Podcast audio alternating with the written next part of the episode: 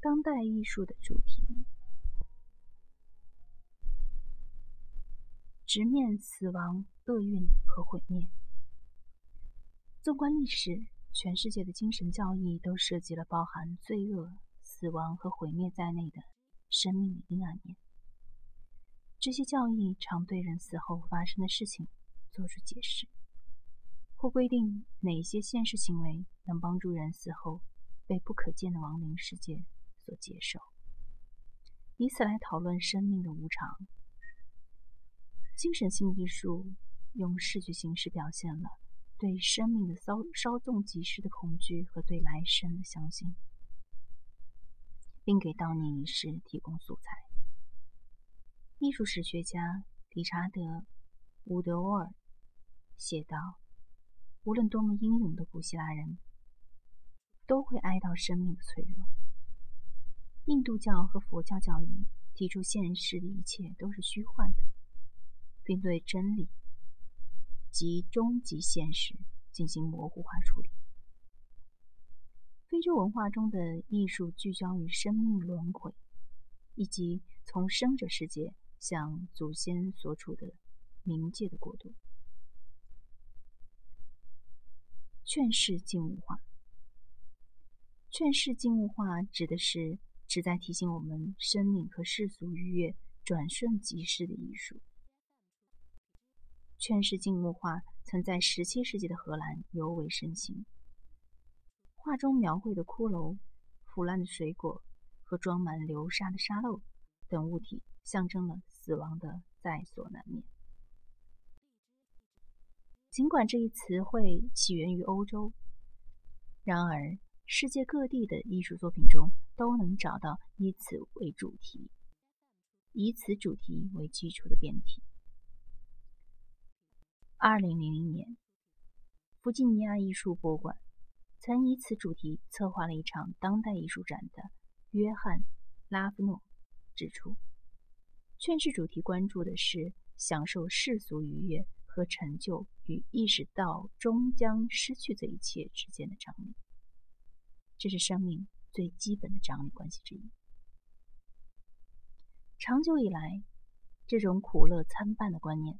赋予了艺术家以灵感，创造出西方最深刻的文学和艺术作品。劝世和其他包括表现丧失和哀悼等在内的与死亡和毁灭相关的主题，在当代艺术中比较普遍。持续的核危险、艾滋瘟疫、恐怖主义、战争和生态灾难，都对充满末世内容。和强烈的挽歌基调的艺术创作产生了影响。在题为“大气”的系列画作中，美国艺术家罗斯·布莱克纳运用诸如骷髅、烛台和装满鲜花和骨灰等表示死亡和哀悼的传统象征符号，作为一种表达他对艾滋病和威胁和死亡必然性的痛苦和愤怒情绪的直接手段。除了传统的劝世主题之外，今天的艺术家还使用诸如装置和表演这些暂时性艺术形式，以及临时性易碎材料来唤起人们对疾病、逼死命运、腐烂和死亡的联想。美国艺术家佐伊·莱昂纳德的奇异的果实是由二百九十五块重新缝合起来的水果皮组成。这件装置作品是为了纪念1992年死于艾滋病的艺术家兼同性恋权益积极分子戴维·沃基纳罗维茨。奇异的果实指代了沃基纳罗维茨的同性恋形象，而皱缩的缝合起来的水果皮则让让人想起了宗教遗体，并象征着身体的腐烂。墨西哥艺术家加布里埃尔·奥罗佐科在《黑风筝》中用实际的人类骷髅来直接唤起对于死亡的联想。奥罗佐科还运用了间接符号，例如他在骷髅上画的石墨黑白网格，使人想起棋盘。想到这一游戏的传统符号体系，象征着包括生与死在内的各种二元对立项之间的冲突。当然，设计死亡和毁灭的艺术，并不一定要包含宗教和精神性的内容。美国艺术家弗兰克·摩尔在《术士》中描绘的核战后期景观，没有任何来世的幻象。恐惧的情绪反映了精神信仰的缺失。美国艺术家露辛达·德弗林拍摄了一系列全美国各个监狱的死刑室的照片。他以超然的、不带感情的记录手法，拍下了电影、毒气室和死刑注射器等装置。这一手法和作品题材形成了令人不寒而栗的对照。神圣与世俗的融合，正如我们一直所见到的那样，当代生活中，艺术与视觉和流行文化等其他领域不断相遇，彼此融合。以宗教为主题的艺术也毫不例外。当艺术家出于装饰性或琐碎浅薄的目的，借用宗教意象时，宗教和世俗文化的混合就彰显出来。比如，杰夫·昆斯就将民间广为流行的圣人和天使的小型宗教雕像进行了挪用和放大。例如，他的《平庸领导人民》是一件长五英尺、经过雕刻和着色的雕塑品。作品中的猪两边各有一个小天使，后面是一个小男孩。虽然很多富有经验的观众会将作品解读为对商品化的反讽式批判。昆斯本人却声称，他只是以媚俗的意象为乐。其他情况下，艺术家将流行文化中的世俗形象和肖像放入到宗教背景中。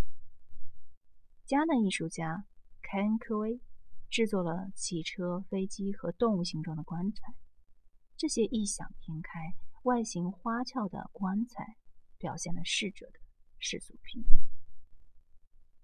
科威。令人感动的艺术证明，不是所有和死死亡仪式相关的艺术都必须采用阴郁的基调。宗教和非宗教，或曰神圣与世俗之间的界限，并不总是泾渭分明。艺术家为了挑战宗教机构的合法性，会故意越界。可以说，在天主教环境中长大的塞拉诺和奥菲利。将宗教意象同世俗元素结合起来，在一定程度上是为了向当代天主教为何为神圣、何为神灵、舐犊神明或何为禁忌的观念发出挑战。这一视角来看，塞拉诺和奥菲利是在宣扬一种极端的宗教立场，即宗教及基督教所信奉的化身上帝道成肉身。也包含排泄物是上帝世界的一部分。埃莉诺·阿特尼认为，天主教的视角是很容易就人类身体到底是上帝的理想化身，还是诱惑、污浊和罪恶的世俗载体这类问题产生相左的意见。在他看来，人类最大限度的性表达、腐烂肉身和死亡的恐惧，以及人们排泄和生理机能的直接表述。这些主题虽然不是天主教徒专属的领域，但是也和天主教的想象十分的匹配。在这个次主题的范围内，许多艺术家借用礼拜式展示形式来表现世俗英雄、新闻人物和流行文化中的偶像。比如来自密西西比州的伊兰·古德曼，用数十个猫王。艾尔维斯·普莱斯利的图像和仿制遗物，创作了献给艾尔维斯的祭坛。一位名人去世后，人们自发的在公共场所用照片、鲜花和祭文堆成祭坛，是这种艺术实践较为通俗的方式。同样，生于加利福尼亚的艺术家杰弗里·瓦兰斯制作了。普莱斯利在演唱会上仪式性的发给其歌迷的浸透汗水的围巾的复制品。挪用宗教形式和意象的动机会比较直截了当，例如，阿玛利亚·梅莎·布恩斯发自内心的希望纪念她祭坛作品的女性。相反，古德曼和瓦兰斯似乎是在以温柔的方式嘲笑许多对猫王顶礼膜拜的忠实跟。他们也许是请。提醒观众去思考宗教膜拜和世俗的偶像膜拜之间的界限，从对神的膜拜过渡到对人类偶像的崇拜会产产生怎样的后果？当一个社会的神和英雄都是存在于现实世界中的名人时，这又意味着什么呢？对神圣和世俗之间的融合进行探索的意向，并不一定和流行文化相关。巴西摄影师塞拉斯蒂奥·塞尔加多与以色列录像艺术家米贾·卢夫纳都属于在最世俗的人类环境中传达出神秘感的当代艺术家。瓦尔加多的照片表现了巴西金矿中劳作的人们。艺评家理查德·科克称其摄影作品具有一种神。具有一种圣经式的暗流。工人们攀爬木梯的拥挤场面看似就业中的事件，在我们看来，同样的描述也适用于洛夫纳的作品。画面中模糊匿名的人物，幽灵般的沿着中东战时那遥远的荒芜的地平线排列成行。评论家迪埃里德迪夫认为。在当代世俗世俗的社会里，娱乐已经取代了宗教，但是宗教性依然存在。如今，人们在包括博物馆、摇滚乐演唱会、体育即兴场和大型购物中心在内的世俗公空间当中，体验诸如奉献或敬畏这类宗教感受。在这一趋势下，有人怀疑艺术是否能够继续有能力。和观众来诉说人类内心深处的忧虑。